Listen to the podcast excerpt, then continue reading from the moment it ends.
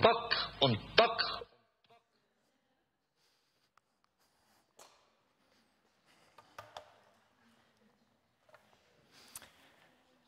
Bist du mein Freund oder bist du es nicht? Was für eine gute Frage. Und ich gebe die Frage gerade dir.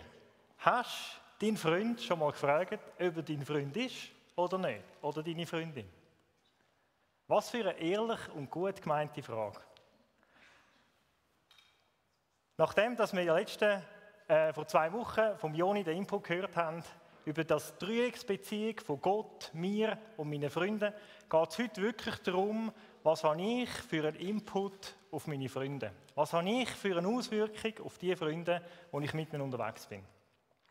Und als ich mich vorbereitet habe, ist mir eine Geschichte in den Sinn gekommen, die ich als kleiner Bub in der Sonntagsschule wahnsinnig faszinierend gefunden habe.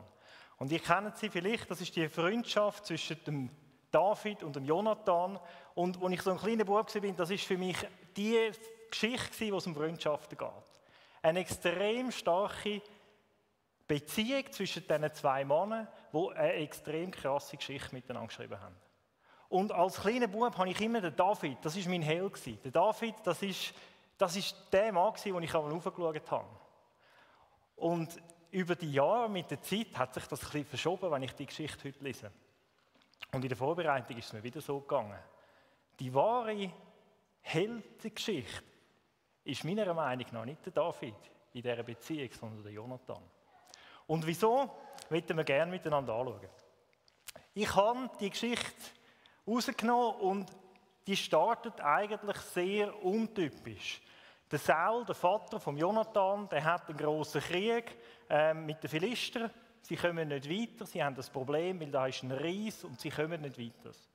Irgend auf eine lustige Art und Weise findet es dann der David, der kommt eigentlich in die Szene rein, ähm, bekämpft den Ries und besiegt ihn. Und währenddem die Tat passiert, fragt der Saul einen von seinen Heerführern, den Abner, und fragt, wer ist das eigentlich? Wem sein Vater ist der David? Und wenn du, keine Ahnung, ich kenne den selber nicht, dann find es raus. Geh schauen, woher das der kommt, aus welchem Stamm. Aus dem schließe ich, dass ich die noch nicht so gut kennt haben und auch der Jonathan, der David, bis zu dem Zeitpunkt wahrscheinlich noch nicht registriert hat und noch nicht auf dem Tapet hat. Kurz darauf ist dann der David logischerweise ähm, zum, zum Saul ins Zelt berufen worden, nachdem dass er den, den, den Goliath besiegt hat. Und an dieser Stelle möchte ich einsteigen mit dem ersten Bibelvers. Sie haben dort ein Gespräch gehabt, der Saul, wo der, ähm, der David gerade den Kampf gewonnen hat. Und da nach dem Gespräch geht es eigentlich los. Als David aufgehört hatte, mit Saul zu reden, verband sich das Herz Jonathans mit dem Herzen Davids. Und Jonathan gewann ihn lieb wie sein eigenes Leben. Und Saul nahm ihn in diesen Tagen zu sich und ließ ihn nicht mehr wieder zu seines Vaters Haus zurück. Und Jonathan schloss mit David einen Bund, denn er hatte ihn lieb wie sein eigenes Leben. Und Jonathan zog seinen Rock aus, der er anhatte, gab ihn David und dazu seine Kleider, sein Schwert, seinen Bogen und seinen Gürtel.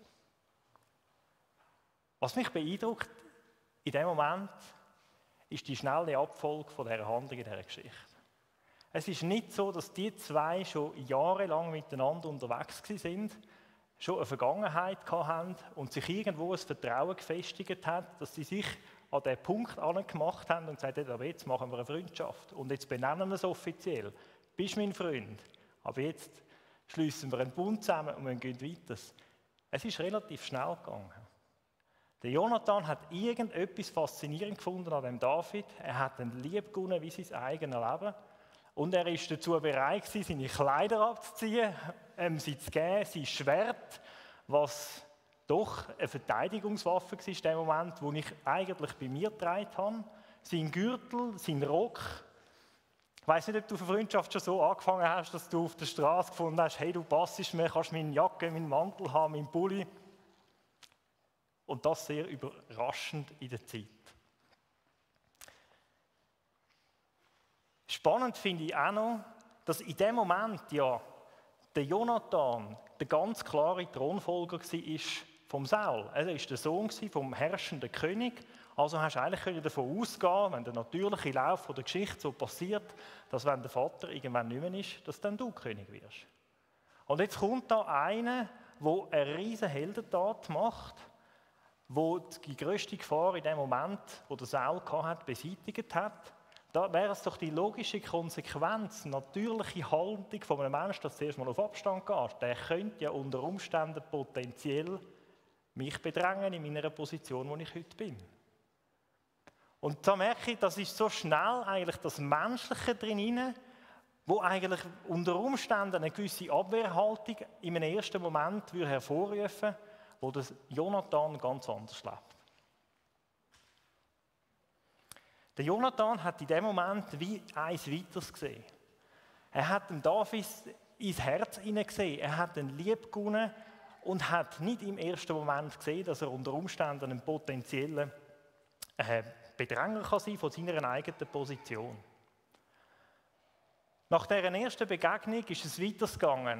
Der David ähm, ist logischerweise dann an dem Königshof gewesen. Und auch da, er hat weitere Kämpfe gegeben, es hat weitere äh, Kriege gegeben. Der David ist immer der erfolgreichste von all diesen Heerführern, die rundum noch sind.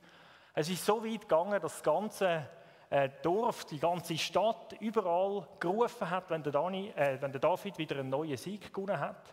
Die Frauen haben gesungen auf der Straße. Der Saul hat 1000 Mann ähm, erschlagen, der David 10.000. Also es ist wie ein Hype entstanden um den David ein Heldenmythos.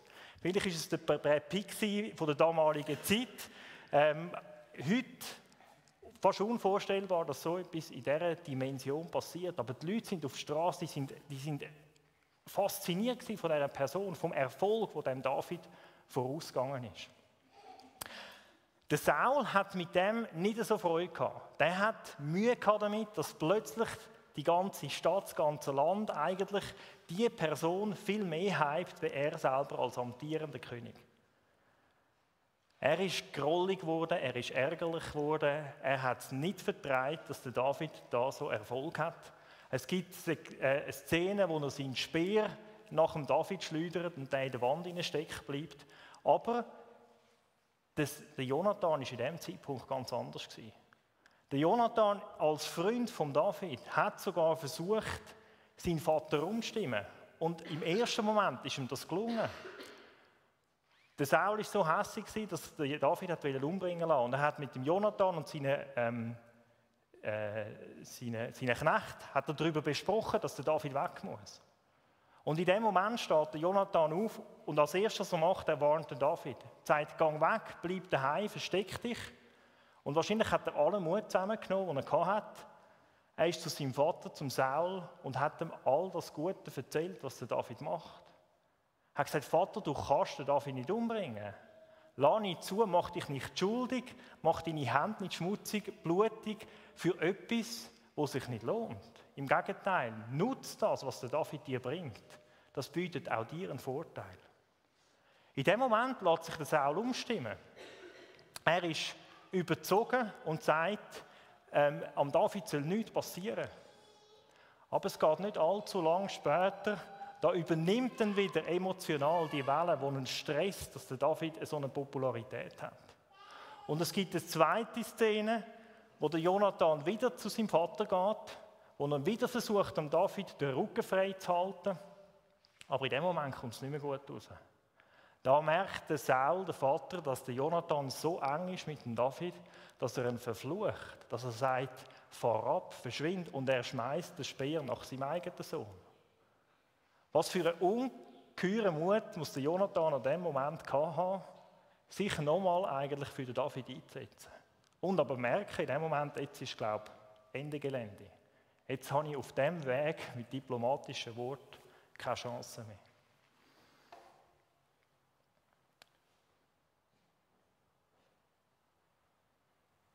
Obwohl der David in dieser ganzen Zeit an Popularität gewonnen hat, ist es zwischen dem Jonathan und dem David nicht einmal ein Thema. Und das finde ich extrem spannend. Nicht einmal kommt der Jonathan an die Situation an, dass er sich doch plötzlich überlegt, dass er eigentlich als Kronfolger unter Umständen von David verdrängt wird. Nicht einmal ist ein Diskussionspunkt zwischen diesen zwei, sondern er erkennt die Situation bedingungslos an. Und ganz spannend ist, an einem von letzten Treffen, wo sie zusammen sind, bevor der David dann effektiv davor rennt und flüchtet, da sagt ihm der Jonathan, fürchte dich nicht, Sauls, meines Vaters Hand wird dich nicht finden. Und du wirst König werden über Israel. Und ich werde der Zweite nach dir sein. Das weiß auch Saul, mein Vater. Also es ist ihm vollkommen bewusst gewesen. Der Jonathan ist nicht ein, ein, ein Dödel und hat es nicht realisiert, was da passiert. Es ist ihm vollkommen bewusst gewesen, dass er eigentlich seine Vorherrschaft auf dem Thron im ersten Rang steht, König sein über dem Volk Israel, der Platz, wo ihm würde dass er dem David übergibt. Es ist für ihn kein Problem gewesen, die zweite Reihe zu stehen und zu sagen, nicht ich, sondern du. Ich weiß, Gott hat einen Plan mit dir. Du sollst König werden über dem Volk Israel. Und ich bin der Zweite.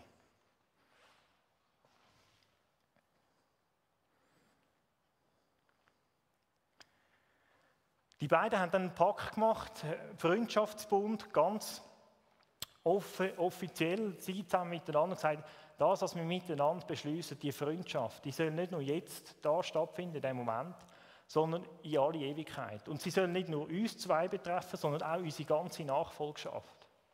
Und sie haben einen Freundschaftsbund geschlossen, wie es wahrscheinlich wenig gibt auf dieser Welt. Wenn ihr sonst noch überlegt, so die Helden, Epos oder Mythos, dann ist es vielleicht noch der Winnetou und der Old Shatterhand, die so eine Blutsbrüderschaft geschlossen haben, Blutaustausch gemacht haben. Das ist so ein etwas, wo ich glaube, in dieser Tiefe eigentlich schade ist, dass es nicht mehr stattfindet. Und gleichzeitig glaube ich auch, und so geht es mir selber, dass eigentlich ja jeder Mensch genau die Tiefe von Beziehung sich wünscht. Ich glaube, es wird kaum jemanden geben, der sagt, ich habe eigentlich gar kein Interesse an Freundschaften. Und er ist recht nicht so gute. Er ist recht nicht so intensive oder so tiefe oder so wirklich echte Freundschaften. So ein bisschen oberflächlich ist für mich ganz okay. Ich glaube, ganz tief innen sind wir alle gemacht als beziehungsorientierte Wesen. Und wir wünschen uns doch genau die Art von Freundschaften, wie sie der Jonathan und der David haben wo nicht nur oberflächlich war, wo es nicht nur darum gegangen ist, ein Kumpel zu sein oder Best Buddies zu sein, wo es nicht darum gegangen ist, einfach miteinander eins zu ziehen, oberflächliche Gespräche führen, zusammen abhängen, ein bisschen gamen, vielleicht ins Fitnesscenter gehen oder mal irgendwo eine Wanderung machen oder irgendwo Velo fahren, sondern wo es wirklich ums Echte gegangen ist. Und ich kann mir vorstellen, in diesen Situationen, in dieser Freundschaft, in diesen schwierigen Situationen, wo der David auch drin gesteckt ist, ist es wahrscheinlich nicht so gewesen, dass es sie nur gut haben miteinander, sondern dass die auch wirklich miteinander Tränen geteilt haben, Blut geschwitzt haben, Angst haben und zusammen auch wirklich Kämpfe ausgefochten haben. Dass sie miteinander durch schwere Zeiten gegangen sind. Was der David unter Umständen am Ende war, Angst gehabt vor Situationen, der Jonathan in diesen Momenten immer beigestanden ist und auf ihm aufgebaut haben. Das lesen wir. Und ich glaube, das ist doch das, was wir uns wünschen und das wäre doch das, was es noch mehr sollte geben. Echte Freundschaften, wo es nicht darum geht, irgendein Bild von mir aufrechtzuerhalten, wo es nicht darum geht, dass man einfach nur bis, bis an die Fassade vorne sieht, sondern wo so echt, so ehrlich sind, so eine Verbindlichkeit haben, dass ich auch wirklich Karten auf den Tisch legen kann. Dass ich auch die Themen kann ansprechen kann, die jetzt nicht nach vorne, außen hochglanzpoliert sind. Sondern dass wir auch die Sachen miteinander teilen können, die wir echt knurrt haben. Wo ich vielleicht auch nicht selber draufkomme. Und ich glaube, das ist nur ein wesentlicher Punkt. Oftmals hat man vielleicht einen Freund, wo man sagt, ich gebe dir die Rechenschaft, dass du mit darfst ins Leben reden. Das heißt, wenn du irgendwo merkst, dass ich auf dem, auf dem, auf dem Schlauch stehe, dann darfst du mir sagen. Und spannend finde ich, die Idee ist ja völlig gut. Und ich glaube, das wird oft auch gemacht. Aber ich glaube, im Fall von David und Jonathan ist es wie noch weiter gegangen. Es ist nicht nur das Recht einander ins Leben reden, sondern es ist auch darüber ausgegangen, es ist eine Pflicht eine Verantwortung am anderen. Ich bin ein Stück weit verantwortlich, oder Jonathan ist ein Stück weit verantwortlich für den Erfolg, für das Leben von David. Und genau das ist doch noch ein Schippen obendrauf, wenn ich sage, es geht mir nicht nur darum, dass ich dir das Recht gebe, mir ins Leben zu reden, sondern es geht mir darum, dass ich auch die Verantwortung habe, dass ich dich darauf hinweise, wenn es noch nicht gut ist.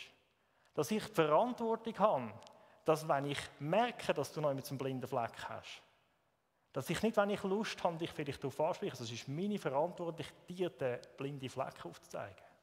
Und merke ihr, es kommt eine ganz andere Tiefe über, was die Freundschaft noch kann sein kann. Und ich bin überzeugt, dass genau diese Art von Freundschaften etwas ist, was Gott eigentlich grundsätzlich so vorgesehen hat. Das ist Gottes Plan, dass wir so Freundschaften haben, pflegen, die wirklich tief sind, die mehr sind, als nur der oberflächliche Austausch. In den Sprüchen gibt es, ähm, vom, vom Salomo gibt es eine Aussage, wo er sagt, wie man Eisen durch Eisen schleift, so schleift ein Mensch den Charakter eines anderen. Und ich glaube, um das so geht es, genau. Im gegenseitigen Austausch, im gegenseitigen Hinweisen kommen wir weiter. Manchmal reibt es. Es ist nicht immer alles Friede, Freude, Eierkuchen. Aber genau durch die Herausforderungen, durch die Reibereien schleifen wir uns aneinander und bringen wir unseren Charakter weiter. Und das Ziel ist ja nicht so, dass wir einfach schlussendlich ein, ein, ein, ein Wohlfühlclub sind, sondern dass wir alle zusammen ja irgendwo einfach auch weiterkommen in unserem eigenen Leben, in der geistlichen Verantwortung, reifer werden mit diesen vielleicht Unzulänglichkeiten, die wir haben, einen besseren Umgang haben, vielleicht auch eine bessere Eigenwahrnehmung für uns selber, damit wir aus dem heraus aber auch wieder anderen können dienen und sie in den Freundschaften unterstützen.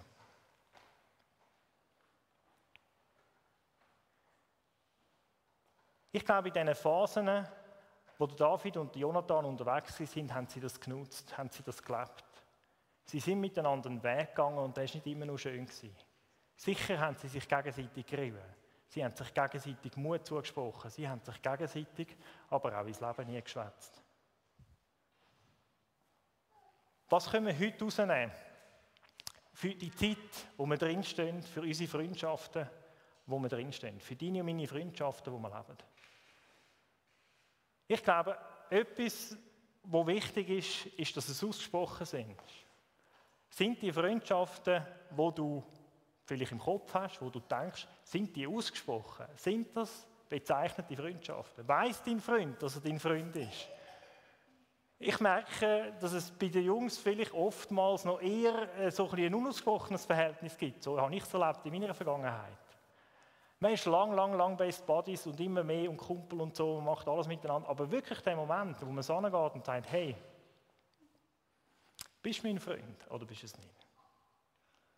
Und ich glaube, es hat das Aussprechen, das Festmachen, das ist eine Basis, damit überhaupt eine echte, eine tiefe Freundschaft kann entstehen Und ich glaube, es ist ganz wichtig, in jungen Jahren wirklich in gute Freunde zu investieren.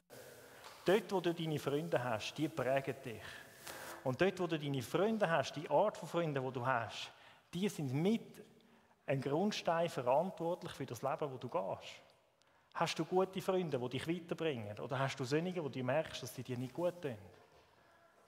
Bist du in diesen Beziehungen drin, wo du wirklich merkst, da haben wir echte tiefe Freundschaften. Es geht um mich, es geht um ihn, es geht um ein gegenseitiges Weiterbringen voneinander. Und da ist ein Punkt, den ich heute Abend besonders herausstreichen möchte.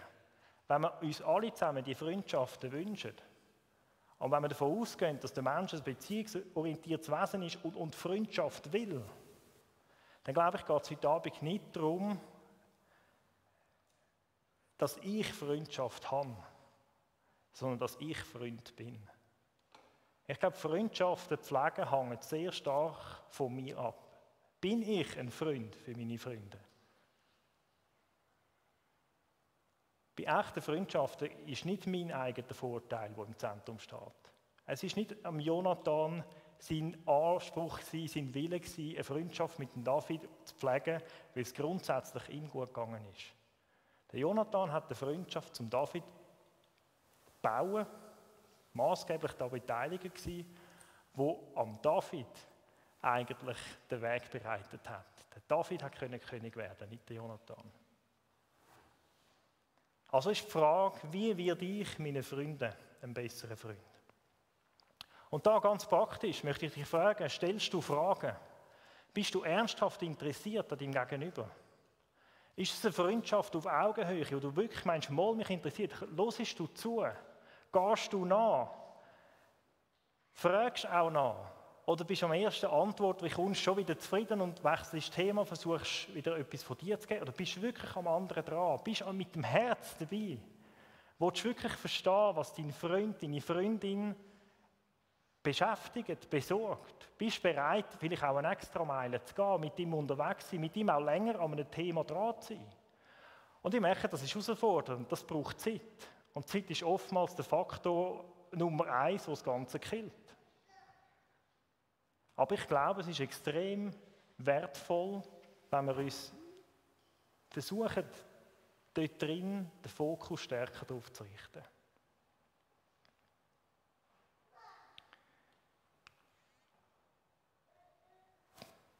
Ich glaube ganz fest, wir brauchen Freundschaften, dass wir gegenseitig wachsen können. Das Reiben voneinander, das Miteinander unterwegs sein, das ist schlussendlich das, was wir brauchen, dass wir weiterkommen. Ich glaube, es braucht jeder irgendwann im Leben einen Freund, der ihn in irgendeiner Art und Weise wieder zurückbringt. Wegbringt, vielleicht von einem schlechten Weg, wo er unterwegs ist, hinbringt zu Jesus, wenn er irgendwo vielleicht selber den Blick nicht mehr hat, einen Mut zuspricht in einer Situation, ein Vertrauen gibt, eine Treue spendet, wo einfach da ist, wenn er ihn wirklich braucht.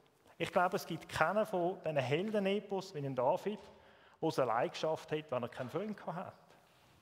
Der David ist ein Held geworden. Ich als kleiner Bub, so wie ich den David wahrgenommen als Held, ist er nur geworden, weil der Jonathan da war. Und der Jonathan und David die Freundschaft angeboten hat.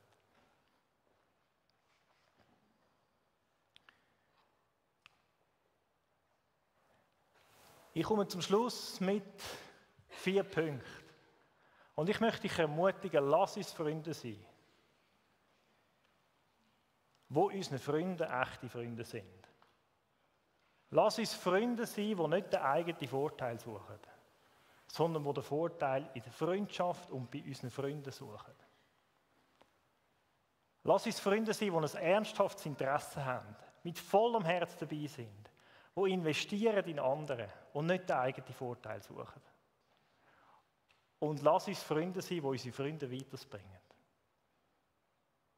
Der Fokus weg vom anderen. Es geht nicht um mich. Lass uns Freunde sein, die unsere Freunde weiterbringen.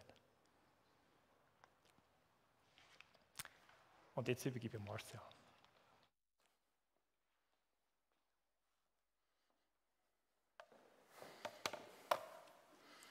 Danke, Simi. Wer von euch, kommen wir nochmal zurück. Ja. Wer von euch möchte ein Freund sein, der seine Freunde weiterbringt, soll doch aufstehen.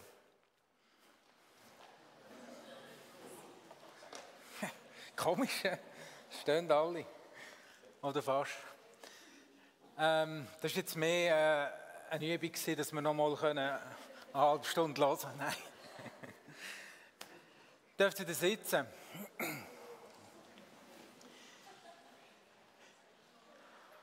Also ich wünsche mir, dass wir so Freunde sein können und Freundschaften leben.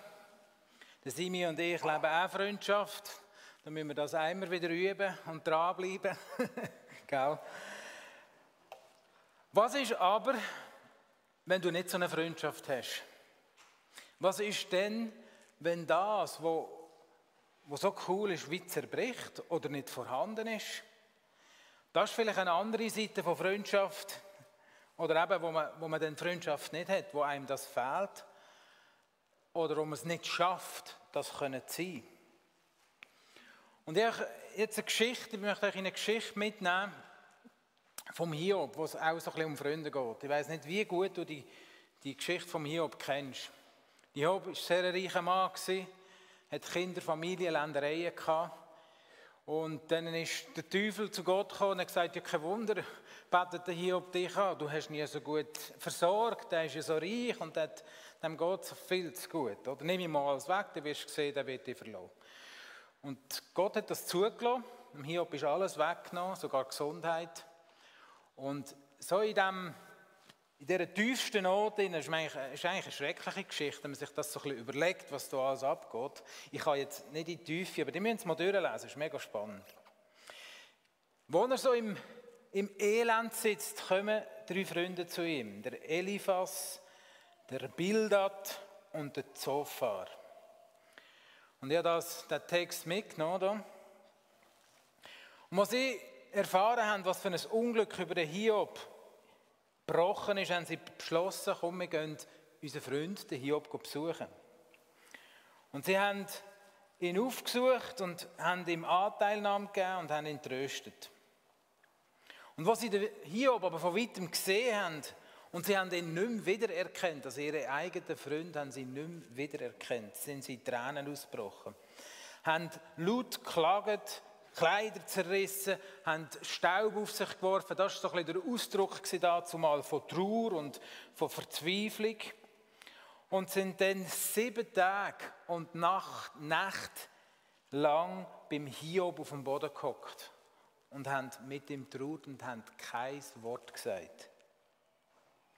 Weil sie einfach, die Not ist zu groß. Es hat kein Wort mehr für die Not gegeben, die sie hier erlebt und gesehen haben mit dem Hiob. Wenn man die Geschichte so ein bisschen anschaut, dann würde man zuallererst sagen, hey, wow, das sind Freunde. Ich meine, bist du schon mal sieben Tage und sieben Nacht bei deinem Freund am Boden gehockt oder bei deiner Freundin? Also ich nicht. Und gleich, wenn man dann genauer anschaut, sind es ein spezielle Freunde gewesen, sagen wir einmal. Sie haben zwar in dem Sinn mega, mega stark, wie sie Anteil genommen haben an ihrer Not, wie sie ihn aufgesucht haben, ist sehr vorbildlich. Da sind sie mega stark gewesen. Und sie haben ihn wollen trösten, sie haben ihn wollen beistehen in dieser Not. Sie haben auch mit ihm gerannt und gekühlt über die Not, die er erlebt hat. Sie haben ihre eigenen Kleider zerrissen und eben sieben Tage lang mit ihm hier gehockt. Ich weiß nicht, also das mich wahrscheinlich kennen von uns, so etwas. Und gleich sind die Freunde sehr schlecht weggekommen, schlussendlich. Und wieso? Wir müssen zuerst einen anderen Text anschauen. Es gibt im Hiob gibt's ganz viele Diskussionen und Reden. Also wenn ihr das durchrennt, seht ihr jede Rede von dem Freund zum Hiob, von jedem einzelnen Freund zum Hiob und wieder Retour und wie der Hiob mit Gott redet. Nach all diesen Reden von diesen drei Freunden sagt Gott zum einen, zum letzten, zu dem Eliphas, ich bin einfach hässig oder zornig auf dich und deine beiden Freunde. Denn ihr habt nicht richtig von mir geredet. Im Gegensatz zu meinem Diener vom Hiob. Jetzt gehen an, nehmt sieben junge Stier, sieben wieder, und gehen zu meinem Diener, dem Hiob, und bringen das Opfer dar. Und der Hiob soll dann für euch beten. Und ich will euch dann eure Dummheit nicht anrechnen. Denn ihr habt nicht richtig gehandelt. Ihr habt nicht richtig von mir geredet. Im Gegensatz zum Hiob. Und dann sind die Freunde gegangen und haben das gemacht. Das würde ich sagen, ist wieder ein starker Teil von diesen Freunden, weil sie gesehen haben, okay, wir haben jetzt vielleicht nicht alles Ganze so gemacht wie wir hätten sollen. Was ist das Problem bei ihnen? Ganz kurz zusammengefasst, sie haben eigentlich ihre Sicht am Hiob gezeigt, was sie denken, was sein Problem ist oder wie er damit umgehen soll. Sie haben eine menschliche Sicht in die Not hineingebracht. Und wenn wir die Geschichte vom Hiob kennen, sehen wir, ja, da sind ganz andere Mächte und Kräfte am Wirken gewesen. Und was der Hiob braucht hat, war die Sicht, die Perspektive von Gott in seinem Leben. Aber sie haben einfach ihre, ihre menschlichen Gedanken hineingebracht. Der Eliphas, vor allem so ein bisschen von der Erfahrung her, was, was er gemacht hat, der Bildhat mehr so ein bisschen von der Tradition her und der Zofar mehr so ein bisschen vom, von dem, was man sich erschafft und verdient. Aber immer auf der Ebene so ein bisschen, was kann ich als Mensch machen da drin? Das Menschliche. Und das sind Sichtweisen, die nicht helfen in so einer Not. Sie geben vielleicht Anteilnahme, sie, man ist da, das ist schön, aber es ist dann nicht eine nachhaltige Hilfe. Und in dem Innen tun sie der Hiob vielleicht mehr verurteilen, als ihm helfen.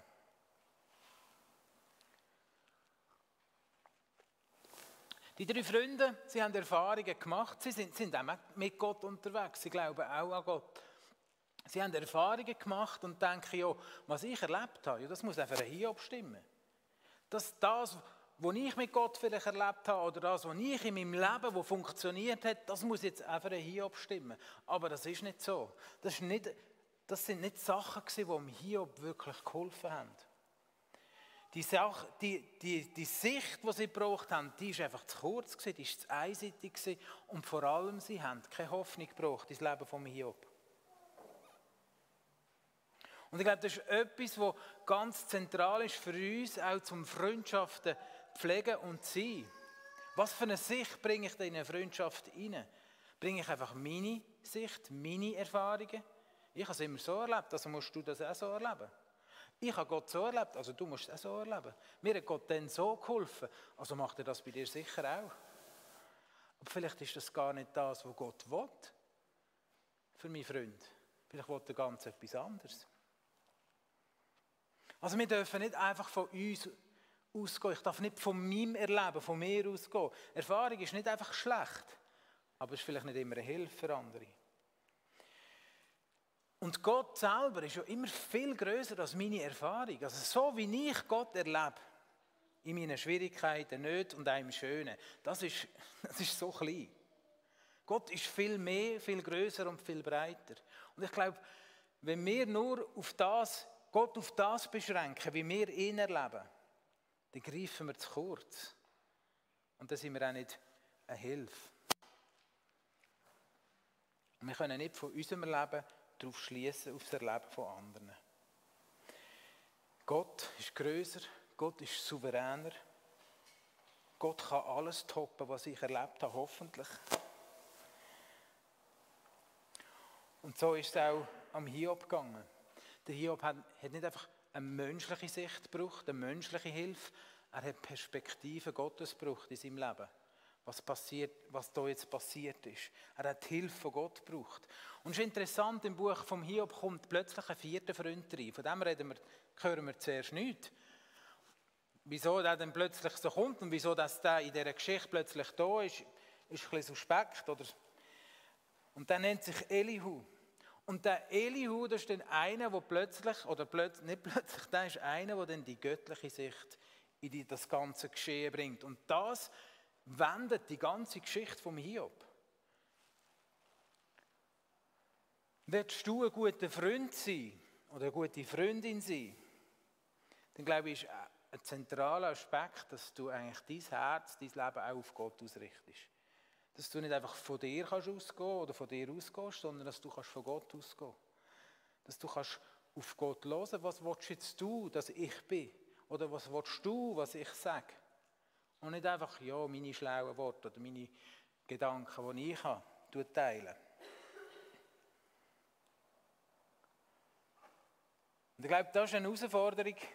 Und zu dem möchte ich dich auch motivieren, heute Abend, dass, dass du immer wieder die Nähe zu Gott suchst. Und das ist etwas, was wir jetzt schon mehrmals gehört haben. Der Andi hat das schon gesagt, der Joni hat das gesagt, der Simon auch noch. Wenn du dich von Gott lässt, und wenn wir uns an das Dreieck, Beziehungsdreieck erinnern, wenn du dich von Gott lässt, prägen dann glaube ich, dann bekommst du alles Rüstzeug über, um Beziehungen auch gut leben, um eine Freundin oder ein Freund sein für Menschen um dich herum. Also gang nicht von dir aus, von deiner Sicht, sondern gewinn eine göttliche Perspektive. Und dann fällt es eh aber es stimmt gleich. Eine göttliche Perspektive. Und wenn du dort noch tiefer graben willst, dann musst du vielleicht noch mal die Predigt vom Joni hören, vom 6. November, wo er eben genau, wo es darum geht, eine Freundschaft mit Gott zu pflegen, damit du kannst Freund sein für Menschen um dich herum. Gott ist ein Freund für uns. Gott ist der, der uns Kraft und Mut gibt zum Beziehungen leben. Und ich glaube, das ist so die Grundlage, die Basis, um gute Freundschaften zu leben. Und dass ich eben nicht von mir ausgehe. Das Zweite ist, glaube ich, ein Aspekt, wo ich zentral finde in Beziehung, ist, dass ich immer an mir arbeite. Und nicht das Gefühl habe, ja, wenn ich jetzt vielleicht keine Freundschaft habe oder wenn eine Freundschaft kaputt geht, ja, der andere ist das Problem. Meistens ist es ja die andere das Problem, sind wir ehrlich, oder? Nein, eben nicht. Vielleicht bin ich es ja und den Blick auf mich, an mir schaffen, meine Beziehung zu Gott pflegen, mir ins Leben reden, mich aber auch selber annehmen. Eine stabile, wie soll ich das sagen, gute Identität. Mögen euch erinnern, wir haben eine Serie gemacht über Identität. Kann man auch nachschauen. Das ist so zentral, dass ich weiß, wer ich bin dass ich zufrieden bin mit dem, wo ich bin. Dass ich mich annehme, so wie Gott mich geschaffen hat, mit meinen Stärken und meinen Schwächen. Damit ich auch ein Freund und Freundin sein kann. Wenn ich mich schon nicht akzeptiere, wie, wie wollen andere mich annehmen? Das ist noch viel schwieriger. Das spürt man. Also an sich selber dranbleiben.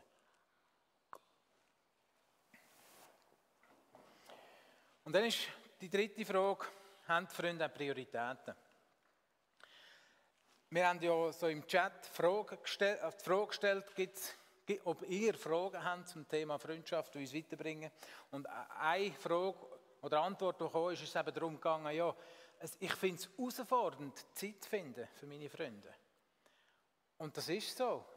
Ich glaube, das ist eine Realität. Es läuft oft in unserem Leben so viel. Und haben dann unsere Freunde auch eine Priorität? Wenn ich sie nicht treffe, wenn ich sie nicht sehe, wenn wir nicht Zeit miteinander verbringen, wie wollen wir eine Freundschaft leben? Wie wollen wir die pflegen? Wie wollen wir hier weiter zusammen wachsen? Allein daheim hinter dem PC oder am Handy, da sind keine Beziehungen gepflegt. Sorry. Mit dem Livestream, die, wenn es Leute hat, die daheim zuschauen, ich weiß es nicht, da bist du da dabei, du kannst etwas miterleben. Aber mit dem hast du keine Beziehungen gepflegt. Du hockst immer noch daheim, allein oder zu zweit. Heute haben wir uns den ganzen Morgen, Nachmittag, ganz, nicht den ganzen Tag, aber bis zum Nachmittag haben wir uns als Jump-Out-Team getroffen, haben uns ein überlegt, wie wir mit dem Jump-Out weitermachen wollen. So ein bisschen zurückgeschaut, vorgeschaut, wie man das so macht. Und uns ist einmal eben bewusst, wie wichtig eben so Gefäße sind wie wir die gestalten wollen. Die Gefäße machen wir nicht einfach, ja, damit man dann oben mehr gefüllt hat in der Woche, sondern die Gefäße sind da, damit Beziehungen können wachsen. Der Obergottesdienst hier, das machen wir nicht nur, dass man einfach Worship machen kann, wenn das super ist und schön ist, wenn man das live hat. Wir machen es nicht einfach für eine Predigt zu hören, weil man kann hundert andere hören. Wir machen es damit auch, das auch, aber wir machen es auch, dass wir Beziehungen leben können dass wir Freundschaften können bauen können. Das ist uns ganz wichtig. Kleingruppen. Das ist nicht ein Lückenfüller im Terminkalender. Das ist dazu da, um Beziehungen vertiefen, echte Freundschaften pflegen. Dass wir Leute haben, die da sind in meinem Leben, gerade dann, wenn ich vielleicht so tief am Boden bin, dass ich selber nicht mehr aufkomme. Und es dann Leute hat und sagen, hey, wir sind da, wir hocken mit dir am Boden, wir tragen dich. Wir lassen dich nicht allein. Das ist so ein, ein Grundtenor von Chile, finde ich. Dass wir hier eine Beziehung leben und dass hier Beziehungen entstehen, die, die so viel mehr Kraft haben als vielleicht andere Beziehungen. Aber diese Beziehungen, die entstehen nicht einfach aus dem Nichts. In die Beziehungen musst du investieren. Die Beziehungen, die, die müssen wie eine Form von Priorität haben in deinem Leben. Wenn deine Freunde keine Priorität haben, dann weiß ich nicht, wie groß die Qualität ist von diesen Freundschaften, wirklich. Und ich glaube, da müssen wir uns immer wieder überlegen, wo investiere ich meine Zeit? Mit Gott ist es ja das Gleiche. Wenn ich keine Zeit mit Gott verbringe, Ja, wie will er zu mir reden? Wie erfahre ich mehr über ihn? Wie kann ich wachsen im Glauben? Wenn ich keine Zeit mit meinen Freunden verbringe, wie will die Beziehung wachsen? Ihre Ehe ist sie auch so. Also man kann nicht Ehe leben, ohne dass man Zeit miteinander verbringt. Man kann schon, aber es kommt im Fall nicht gut. Man muss Zeit miteinander verbringen. Und darum auch mein Wunsch an dich oder ähm, an uns alle, dass wir uns die Zeit nehmen. Und ich merke auch selber, ich meine, unsere Kalender sind wahrscheinlich alle relativ voll. Ich gehe mit dem Simi, wir gehen normalerweise einmal in der Woche zusammen biken. Das ist so unser ähm, Freundschaftsvehikel sozusagen. Gell? Das Velo. Wenn keiner von uns verletzt ist, das ist, ist immer ein bisschen heikel bei uns. Aber dann machen wir das. Und dann haben wir gemerkt, ja, im Winter geht man ja nicht biken. Und so, in den letzten Jahren haben wir dann einfach nichts mehr gemacht im Winter, oder? Da ist so ein bisschen die Beziehung wie auf Eis gelegt und man sieht sich ja schon noch mal da unten.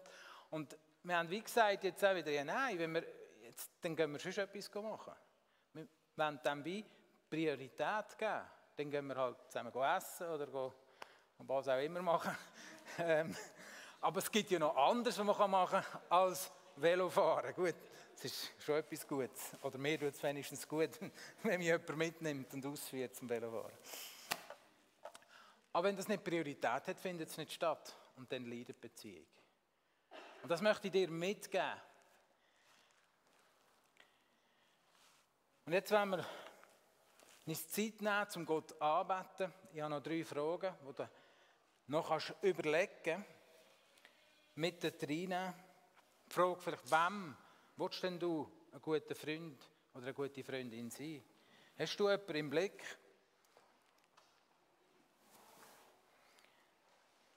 Und die Frage nachher, was machst du dafür? Wem willst du ein guter Freund sein, wie der Simon gesagt hat, oder? Und was bist du bereit, darin zu investieren? Und wie regelmäßig wenn ich jetzt nicht viel Beziehung habe, ist die Frage, wie regelmäßig suche ich denn Gemeinschaft? Einen Ort, wo auch Freundschaften entstehen können. Wenn ich nicht da bin, dann wird es schwierig, dass sie wachsen können. Wenn ich da bin, dann glaube ich, ist die Chance auch da, dass Beziehungen wachsen können. Und das wünsche ich dir. Ich tue noch beten. Und nachher wollen wir Gott anbeten mit unserer Band. Danke, nehmen wir uns mit da rein. Wir bieten auch wieder Gebet hinten an. Wenn du wie für dich willst du beten heute, gerade in Bezug von Freundschaft, das Gefühl hast, ich möchte einen Schritt weiterkommen oder ich stand mit an oder mir fehlen wirklich so tiefe Beziehungen. Komm doch dich segnen für das. Wir sind gern bereit, Andrea und ich, und die für dich beten. Jesus, danke bist du da. Und danke zeigst du uns, wie Freundschaft geht. Danke hast du uns vorgelebt. Und danke können wir von dir lernen. Und ich möchte bitten, dass du uns immer wieder neu zeigst, wie wir Freundschaften gestalten in unserem Leben.